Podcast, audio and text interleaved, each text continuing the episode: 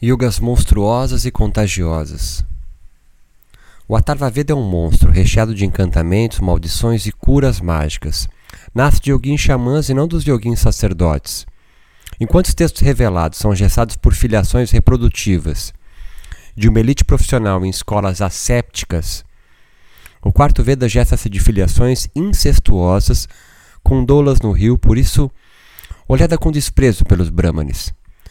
Entre os anos de 1800 a 1500 a.C., ocorre o declínio da cultura matrilinear de Harappa, Mohenjo-Daro, que por profundas alterações climáticas e geológicas afetaram o continente indiano, diluindo toda uma caosmótica chamanidade urbana. A geofilosofia favoreceu o sedentarismo de alguns brahmanes. Mas aqueles yoguins xamãs não morreram se mudaram da urbe em direção às florestas. Sua natureza, no entanto, mantém-se viva ainda hoje, sobretudo em hogares de culto à terra, aos animais e divindades dançarinas, demônios, daimon ou espectros. Seriam eles os siddhantas, aqueles aliados de yoguins de incrusos e crematórios? Entre yoguins xamãs, os formuladores da magia atárvica são os dasas, anárias ou drávidas, aqueles selvagens, bárbaros, demônios ou infiéis. Em suma, todos corpos não arianos.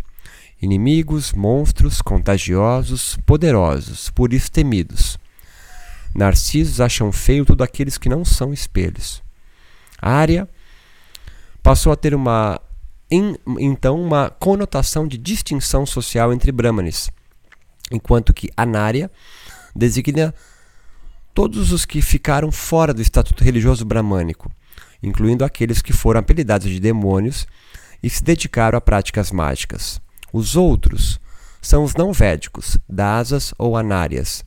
Enfim, os pertencentes a diferentes ordenadores de realidade, os indisciplinados, os que hoje não têm casta. A estrutura da cultura mudou pouco de lá para cá foram os corpos metamorfoseados pela alquimia dos encontros que transformaram-se pensando novas ideias. Sim, as formas talvez cambiais, mas as forças continuam as mesmas. De um lado, os que se imaginam donos da porra toda, e do outro, os demais corpos entre. Se atente à simbologia do Atharvaveda que está no Vedas, mesmo como capítulo menor, ela impregna uma estrutura perfeita em si mesma. É uma ação subversiva. São gestos que gestam a intensidade dos periféricos chamaneiros e yoguins de outrora, vivendo hoje, sempre contemporâneos. Eles vivem no peito de todos os dançarinos rituais, de Durga a Shiva, de Ariadne a Dionísio, de Lou Salomé com Nietzsche, todos ionins e lingas em shavassanas vivos. Yogas monstruosos que aterrorizam um sono delirantemente imaculado dos ascetas guardiões das essências que imaginam viver. A vida na sua mais perfeita tessitura de Maia. Mas mesmo com toda a organização de corpos, letras e hinos, nada conseguiu dar conta do contágio das carnes se encontrando sob luas cheias orgiásticas que insistem em devorar cordões brancos nomadizando hogares selvagens que não se deixam domesticar por instituições. Sobre o que estava falando mesmo? Sobre filiações pouco intensivas de, yogic, de yogicas edipianas, védicas, buscando castrar a magia de corpos em relações potentes, multiplicadoras de hogares outros. É disso que eu estava falando. Se yogas vivem hoje, são graças a corpos em voos místicos, jaguares, macacos, peixes, Afinal, não foi assim que nasceu os Natas, a mãe dos ratas? Um peixe ouvindo Shiva ensinar yoga a sua esposa. Ou foi o oposto? Por isso que ela dormiu, de tédio do aluno Shiva distraído. Ela, ele fez, ou ela fez isso num rio indiano, ou seria iraniano, iraquiano ou egípcio.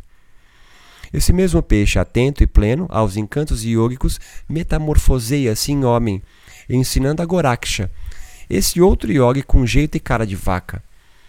Ambos budistas, shivaístas, Durga, essa velha bruxa da floresta, por isso andrógena.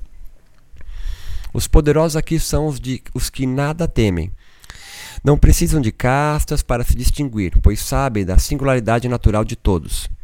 As poderosas aqui são yoguins, daimons, demônios de parentesco incestuoso, sem temer misturas e bridismos, pois nem pai ou mãe sabe quem são. Ou seriam todos eles pais e mães? Os yoguins xamãs anárias, aqueles de pensamento selvagem que renegam com orgulho qualquer filiação ariana, contagiam e miscigenam yogares com tambores, baixos elétricos e sintetizadores em festivais de yoga pelo mundo. Eles pitam enquanto entoam o sagrado mantra Om em rodas de samba e inários por aí. Saravá seu Zé e Padilha. Salve os loucos e mestre Irineu. Eles sabem amar de verdade o yogar nosso de cada dia.